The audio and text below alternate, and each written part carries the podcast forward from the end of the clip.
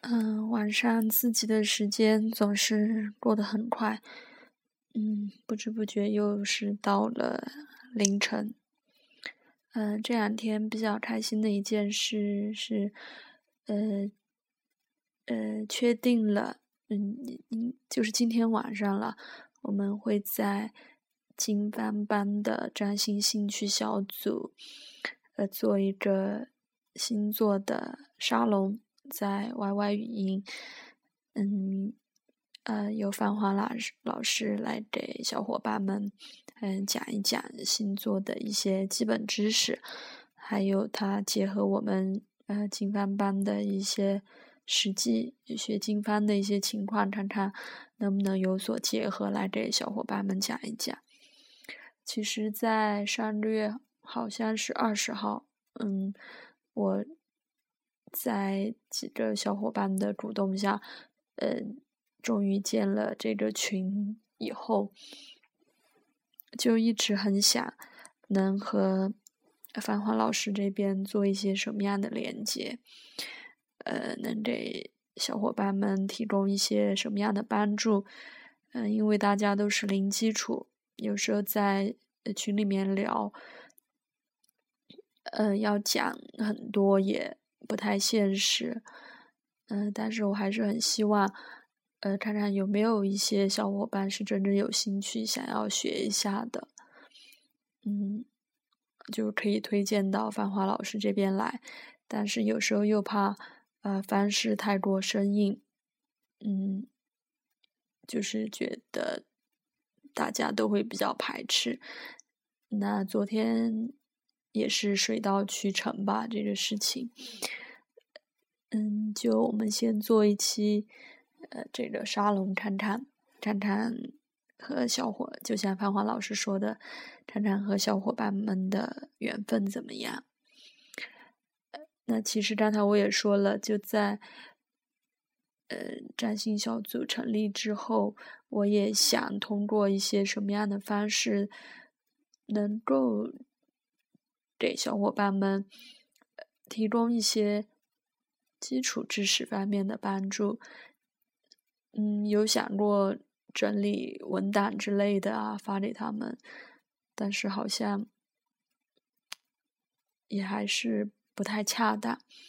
那我想还是，嗯，要不就还是通过我觉得比较放松的来录荔枝的这种形式，比较随意一点。看他们有机会就听到，没有机会的话，我自己也是录着，觉得好玩嘛。呃，就讲一讲星座方面的东西。嗯，那我我确实是我自己的表达能力确实是有点差，我觉得可能要很花心思写下来，然后呃改一改，写成。成稿来对着念，感觉可能好一点。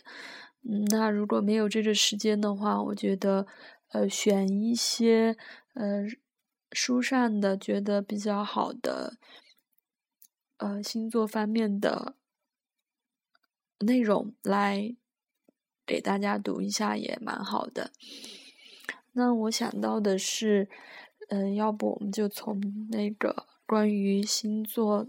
传说开始，嗯，因为我翻到一本书，也是之前买的，就是希腊神话十二星座传说，作者是林清。呃，之前买的时候其实没有怎么好好看过，是嗯，最近因为上了好几次基础课，繁华老师讲那个神话的时候，我都不怎么记得住，呃，所以我是自己后来又。翻开这本书来看这些，呃，神话传说，但是可能版本比较多，嗯，呃，有一些也不一定就是这个书上的，但我们还是就先来，呃，分享一下你这一本书上的关于十二星座的传说。那今天呢，就从白羊座开始。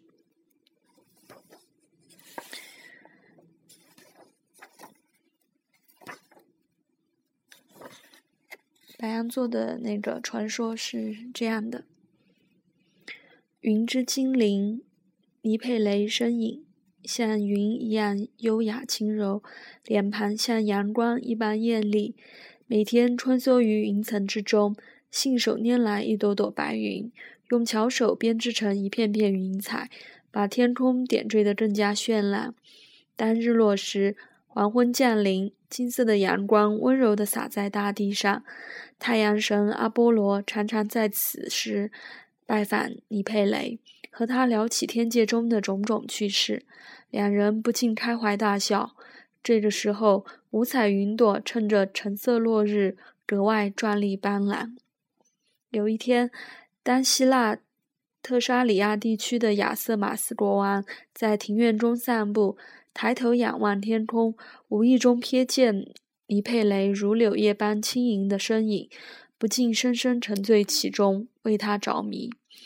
空中的精灵望见人间气概不凡的美男子。一见钟情，也坠入爱河。精灵为爱义无反顾地来到人间，与人间英俊的国王结为连理。曾经在天界无忧无虑、快乐生活的尼佩雷，期待着一段甜蜜美好的人间爱情故事，憧憬着幸福的未来。可惜，终归是期盼。不久之后，一切归于现实。贵为一国之君的亚瑟马斯国王，虽然外表上高大威猛，颇有男子气概、君主风范，可实际上他为人优柔寡断，内心胆小怯懦，不敢承担责任，面对困难从来就是畏畏缩缩。因此，从小受到父母、王后的宠爱，锦衣玉食，娇惯长大，因此性格非常自私。不考虑其他任何人的感受，尼佩蕾对此感到非常失望，常常独自坐在皇宫花花园里面，望着朝霞，等待落日。天空绚烂多彩的云朵，勾起了他对往昔天界生活的深切怀念。当尼佩蕾对人间的一切快要绝望的时候，她发现自己怀孕了，这带给了她新的希望。给了她继续留在人间的勇气，同时，她也幻想着能重新换回亚瑟马斯国王那颗离自己越来越远的心。可惜事与愿违，虽然金发碧眼的可爱小王子普里特索斯给亚瑟马斯国王带来了短暂的快乐，亚瑟马斯国王的恶习也有所收敛。但是没过多久，又恢复了原形。尼佩蕾又像以前一样闷闷不乐，经常以泪洗面。看着嗷嗷待哺的小王子，他又不忍离开。不久之后，第二个孩子也诞生了，这次是个漂亮的小公主。尼佩蕾给她取名叫海伦公主。这个时候，亚瑟马斯国王和尼佩蕾的夫妻关系已经降到了冰点。时常发生剧烈的争执，紧接着就是长时间的冷战。终于到最后，冷酷自私的亚瑟马斯国王把尼佩蕾赶出了王宫，留下了年幼的普里特索斯王子和海伦公主。这个时候，尼佩雷已经无法回到天界，重新成为云之精灵，只能暗自神伤地徘徊在皇宫周围，远远地守护着他们。也希望偶尔能够看到嬉戏追逐的王子公主。亚瑟马斯国王除了胆小怯懦，还生性风流。刚刚把王后尼佩雷逐出了皇宫，就举行了盛大的仪式，迎娶了新王妃伊娜。伊娜是典型的蛇蝎美人，为了能够当上王后，使出了无数的狠毒手腕。不断的挑拨亚瑟马斯国王和尼佩蕾之间的关系，使两个人之间的裂痕越来越深，最终到了无法修补的地步。本来念着旧情，想把尼佩蕾留着在留着住在皇宫的亚瑟马斯国王，也在伊娜的魅惑下，毫不犹豫地把尼佩雷赶出了皇宫。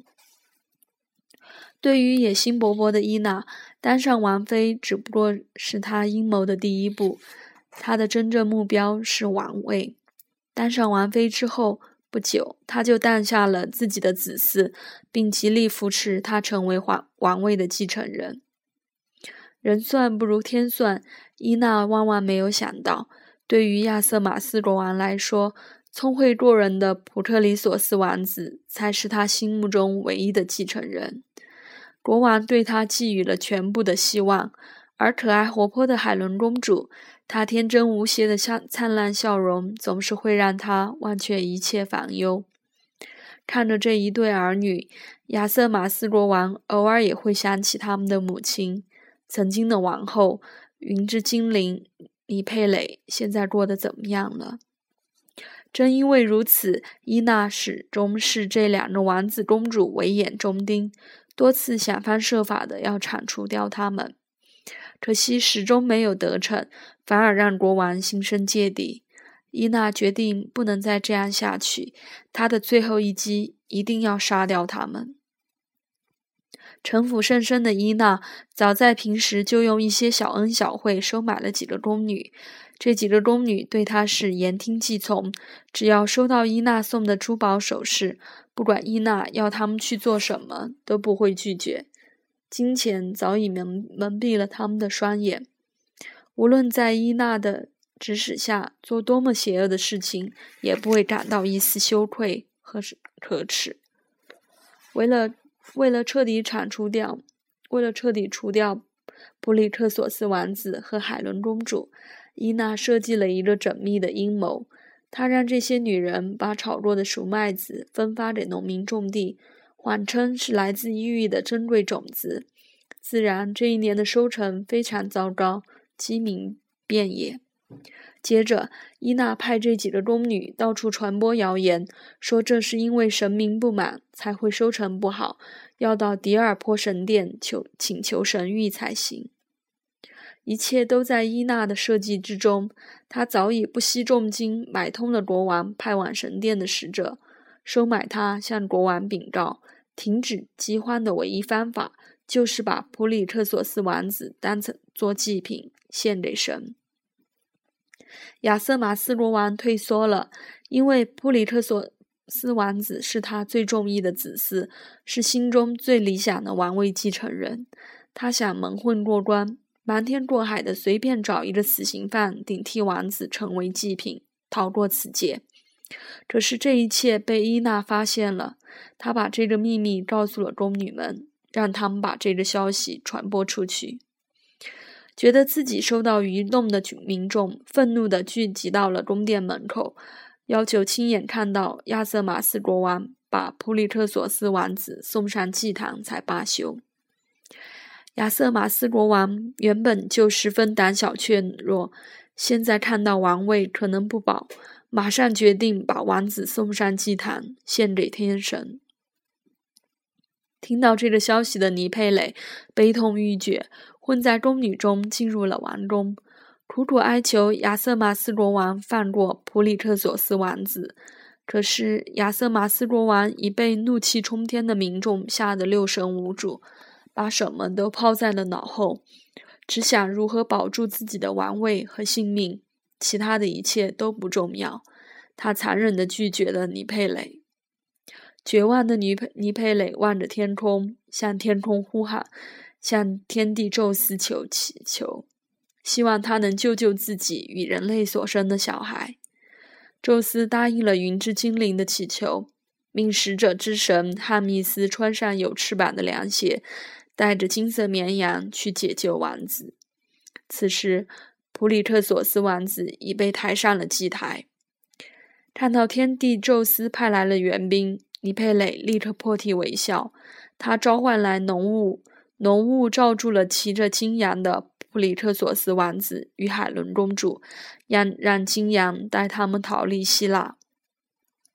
当汉密斯将他们放到羊背上时，再三嘱咐他们千万不要睁开眼睛，直到金羊停下来。金羊以风驰电掣般的速度向东方奔去，奔离希腊。兄妹俩牢牢抓住金羊的背，心中默默铭记汉密斯的话，紧闭着双眼。可是好奇的海伦公主还是没有抵挡得住诱惑，睁开了双眼，想看看自己现在身处何方。他小心翼翼地把一只眼睛打开了一条细缝，发现自己正在天空中、云海里奔跑着，底下是湛蓝的海水，还泛着点点波光，不禁被吓了一大跳，从羊背上摔了下去。这一切发生的太突然，王子最终没能拉住公主的手，悔恨不已。不久之后，金羊终于落地。普里特索斯王子来到了位于黑海东岸的科尔斯基王国。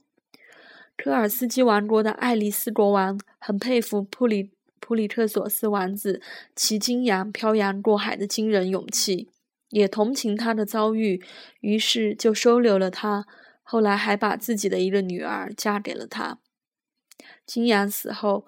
普里特索斯王子把金羊的皮毛献给爱丽丝国王，感谢他的知遇之恩，同时每年举办祭祀，感谢天帝宙斯与他送来的金羊。金羊毛被爱丽丝国王放在战神亚历斯的森林中的一棵千年老橡树的枝桠上，而且还命令一条巨龙日夜不息地守着、看守着。尽管结局不算圆满，但是天帝宙斯还是感到非常的欣慰。于是他许诺，凡是拥有金羊毛的人，可以获得无上的荣耀与幸福。而为了纪念金羊的功劳，他把金羊的形状放到天空中，形成了今天的白羊座。